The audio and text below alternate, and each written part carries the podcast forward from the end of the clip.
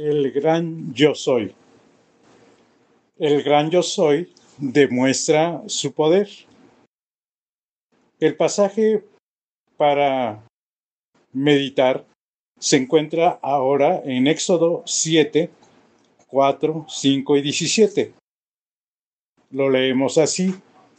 Mas yo pondré mi mano sobre Egipto y sacaré a mis ejércitos, mi pueblo, los hijos de Israel, de la tierra de Egipto, con grandes juicios. Y sabrán los egipcios que yo soy Jehová cuando extienda mi mano sobre Egipto y saque a los hijos de Israel de en medio de ellos. Así ha dicho Jehová. En esto conocerás que yo soy Jehová. Entonces el Señor dijo a Moisés, Así sabrán los egipcios que yo soy el Señor, cuando extienda mi mano sobre Egipto y saque a los hijos de Israel de en medio de ellos. Así ha dicho el Señor, en esto conocerás que yo soy el Señor. Esto es en la traducción que se llama del lenguaje hoy, actual. Pensemos, Dios se ha querido revelar a la humanidad en toda su soberanía para que le conozcan que Él es el que salva y santifica. Y al creer en Él y en su obra, se logre vivir una vida con propósitos y metas significativas y se le honre exclusivamente a Él como Dios y Señor. Dice de Él en el Antiguo Testamento, tú eres el mismo. Salmo 102, 25 al 27. Y en el Nuevo Testamento dice, Jesucristo es el mismo ayer y hoy y por los siglos. Hebreos 13, 8. Vemos que esto es el contenido de la traducción de yo soy el que soy, como se expresa en Éxodo 3:14. El Señor Jesús reveló para sí ese título principalmente en el Evangelio de Juan. Siete veces se menciona yo soy. Y Juan lo declara así en Apocalipsis. Del Padre dice, gracia y paz a vosotros, del que es y que era y que ha de venir. Yo soy. Y dice de Jesucristo, yo soy el alfa y la omega, principio y fin, dice el Señor, el que es y que era y que ha de venir, el Todopoderoso. Notamos que asigna el atributo Todopoderoso, afirmando que bien le corresponde el título yo soy el que soy, al Señor Jesucristo. En la lección de hoy veremos que demuestra su poder. En el pasaje están dos verbos conjugados, sabrán y conocerán. Se relacionan con su perfección de Todopoderoso. A su vez está mencionada su mano, como en toda la Biblia, donde mano y brazo infieren su poder. Poder se entiende que es aquello que desarrolla o logra cambios, maravillas, milagros, portentos, etc. Pero también es autoridad, potestad, plenitud, etc., de donde resultan también juicios o castigos. ¿Cómo el Señor demuestra su poder para con nosotros? ¿Qué realiza para que lo apropiemos, apropiemos ese poder? Primero, al presentarse el Señor Jesucristo resucitado, declaró a sus siervos, Toda potestad me es dada en el cielo y en la tierra. Eso es en Mateo 28. En otra traducción leemos, Dios me ha dado todo el poder para gobernar en todo el universo. Pero el yo soy es Él, el Dios de las promesas. Y dice, aquí en Mateo 28, en el versículo 20. He aquí, yo estoy con vosotros todos los días hasta el fin del mundo. Amén. Este es el yo soy para nosotros. En Romanos confirma diciendo acerca de su Hijo, nuestro Señor Jesucristo, que era del linaje de David según la carne, que fue declarado Hijo de Dios con poder, según el Espíritu de Santidad, por la resurrección de entre los muertos. Y hay más sobre esto, pero veamos el término poder. A nosotros Dios nos permite disfrutar tal poder y darle a Él lo que le pertenece. En Hechos 1.8, y recibiréis poder cuando haya venido sobre vosotros el Espíritu Santo, y me seréis testigos. Y en Romanos 1.16 dice que el Evangelio, el Evangelio de Dios es poder para salvación.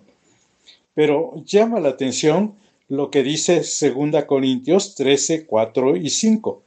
Dice así, pues buscáis una prueba de que habla Cristo en mí, el cual no es débil para con vosotros, sino que es poderoso en vosotros, porque aunque fue crucificado en debilidad, vive por el poder de Dios, pues también nosotros somos débiles en Él, pero viviremos con Él por el poder de Dios para con vosotros. Un texto que nos apropiamos y apreciamos mucho dice, todo lo puedo en Cristo que me fortalece. Filipenses 4:13. Otra traducción nos dice, Cristo me da fuerzas para enfrentarme a toda clase de situaciones. Es el mismo versículo, la misma cita. En el caso de los impíos, Dios permite que las cosas invisibles de Él, su eterno poder y deidad, se hagan claramente visibles desde la creación del mundo, siendo entendidas por medio de las cosas hechas, de modo que no tienen excusa. Eso es para los del mundo, los impíos, los pecadores. Pero a nosotros, los elegidos por gracia, salvos por medio de la fe, el gran yo soy, permanece siempre en nosotros y nosotros en él, como es su promesa. Por eso, todo renacido dice, todo lo puedo en Cristo que me fortalece. O Cristo me da fuerzas. En el contexto de esta cita, notamos el alcance de su poder en situaciones de necesidad que enfrenta cada creyente, cada uno del que está en Cristo. Cristo está situado en él. Creemos lo que él declara de sí mismo.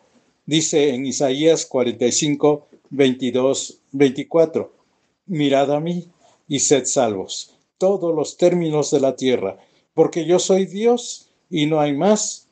Y continúa, y se dirá de mí, ciertamente en Jehová está la justicia y la fuerza. A él vendrán y todos los que contra él se enardecen serán avergonzados. En Filipenses 4.1, la exhortación es, estad así firmes en el Señor, amados. Es decir, el yo soy, estar firmes en el gran yo soy. En la traducción del lenguaje actual dice, no dejen de confiar en el Señor Jesús. El poder del gran yo soy es necesario cuando hay desacuerdos que producen enemistad, tal vez pleitos o rencillas en la iglesia o en la casa. Esto es en el versículo 2. También cuando los afanes y la ansiedad ahogan, como la enfermedad, los problemas, la falta de empleo, etc.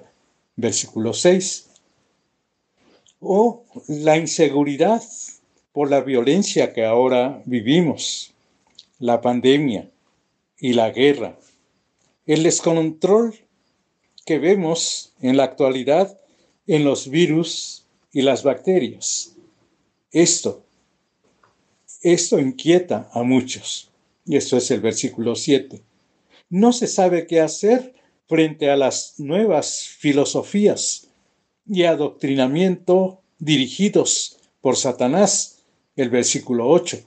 Y aquí nos dice que debemos pensar en lo que es puro. También las circunstancias económicas aprietan amenazantes con estrangulamiento. Versículos 11 y 12. Se debe cumplir con el deber de adorar al Señor con nuestra ofrenda. Aquí también actúa el Dios Todopoderoso, el gran yo soy.